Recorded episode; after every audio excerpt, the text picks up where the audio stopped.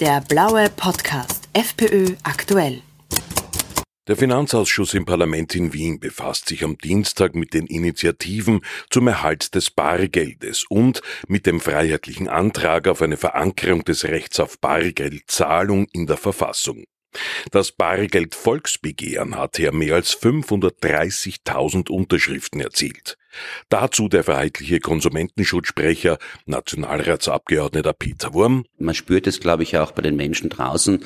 Das Thema Bargeld bewegt sie emotional, weil jeder versteht, wie wichtig das Bargeld auch für die persönliche Freiheit ist. Was ein Ende des Bargeldes für uns Bürgerinnen und Bürger bedeuten würde, skizziert Finanzexperte Bernd Lausecker. Man muss sich einfach dann vergegenwärtigen, dass wenn kein Bargeld vorhanden ist, das Monopol für den Bargeldfluss bei privaten Unternehmen ist.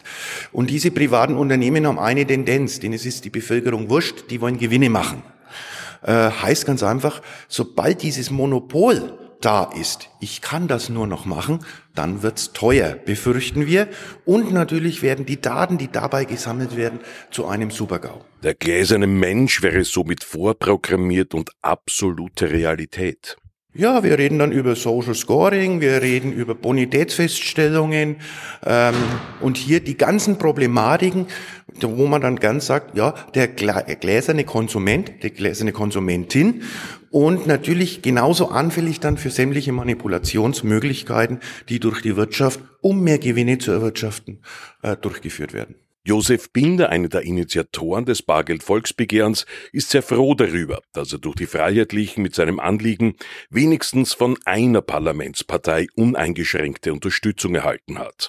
Es ist tatsächlich so, dass eigentlich nur die FPÖ das Volksbegehren hundertprozentig unterstützt. Von anderen Parteien kommen immer so, ich muss zugeben, halbherzige Aussagen, wir sind eh fürs Bargeld, aber das Bargeld bleibt eh aber, ja. Na, wir brauchen Obergrenzen, ja, und da wird argumentiert mit äh, Dingen, die nicht schlüssig sind, ja. Also Obergrenzen schützen nicht vor Korruption oder, oder Geldwäsche oder Terrorfinanzierung. Das ist eigentlich aus meinem Empfinden nur ein Schmäh.